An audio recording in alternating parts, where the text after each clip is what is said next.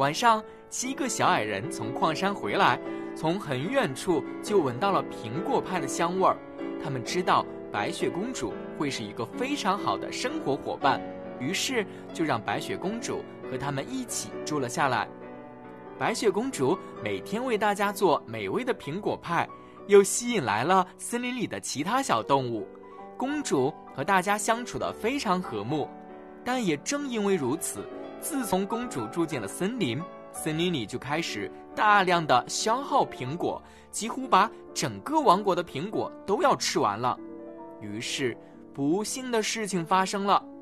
远处城堡里恶毒的新王后以为杀掉白雪公主之后，终于可以享用到苹果，没想到每天大臣都向她汇报说，在远处的黑暗森林中有一个巨大的苹果黑洞。大臣再也没有办法像以前一样给王宫进贡苹果了。王后听到这样的话，突然明白白雪公主并没有被猎人杀死，而是躲在了森林中小矮人的屋子里。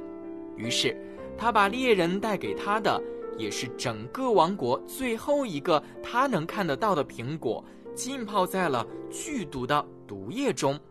她知道，不管是什么样子的苹果。都能打开白雪公主的心扉。当王后来到七个小矮人的房子前，她看到公主正在做苹果派。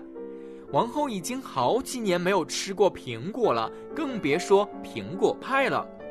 王后太想吃了，但是王后也是一个非常有自制力的女人，她忍住了想吃苹果派的念头。不仅如此。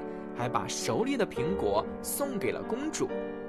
白雪公主看到王后手中的苹果，眼前一亮，还没来得及说谢谢，就把苹果一口咬了下去。没想到吃到第一口，白雪公主就被噎住，昏倒了。王后太快乐了，她以为不但得到了面前的苹果派，还毒死了公主。她对自己说。我能有所节制，我真棒！在敌人面前，再饿也要忍住。哈哈哈哈！王后开心的离开了，而白雪公主却倒在了七个小矮人的家中。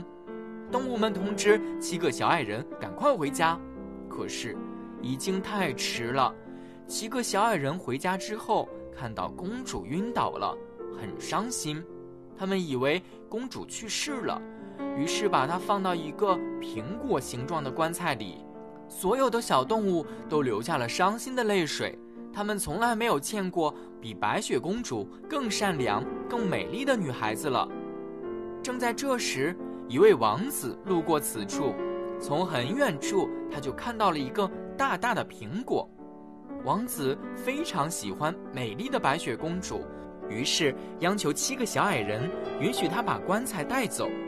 七个小矮人本来不同意王子把公主带走，但是王子说他会在自己的王国里找到医治公主的方法，于是小矮人们就同意了。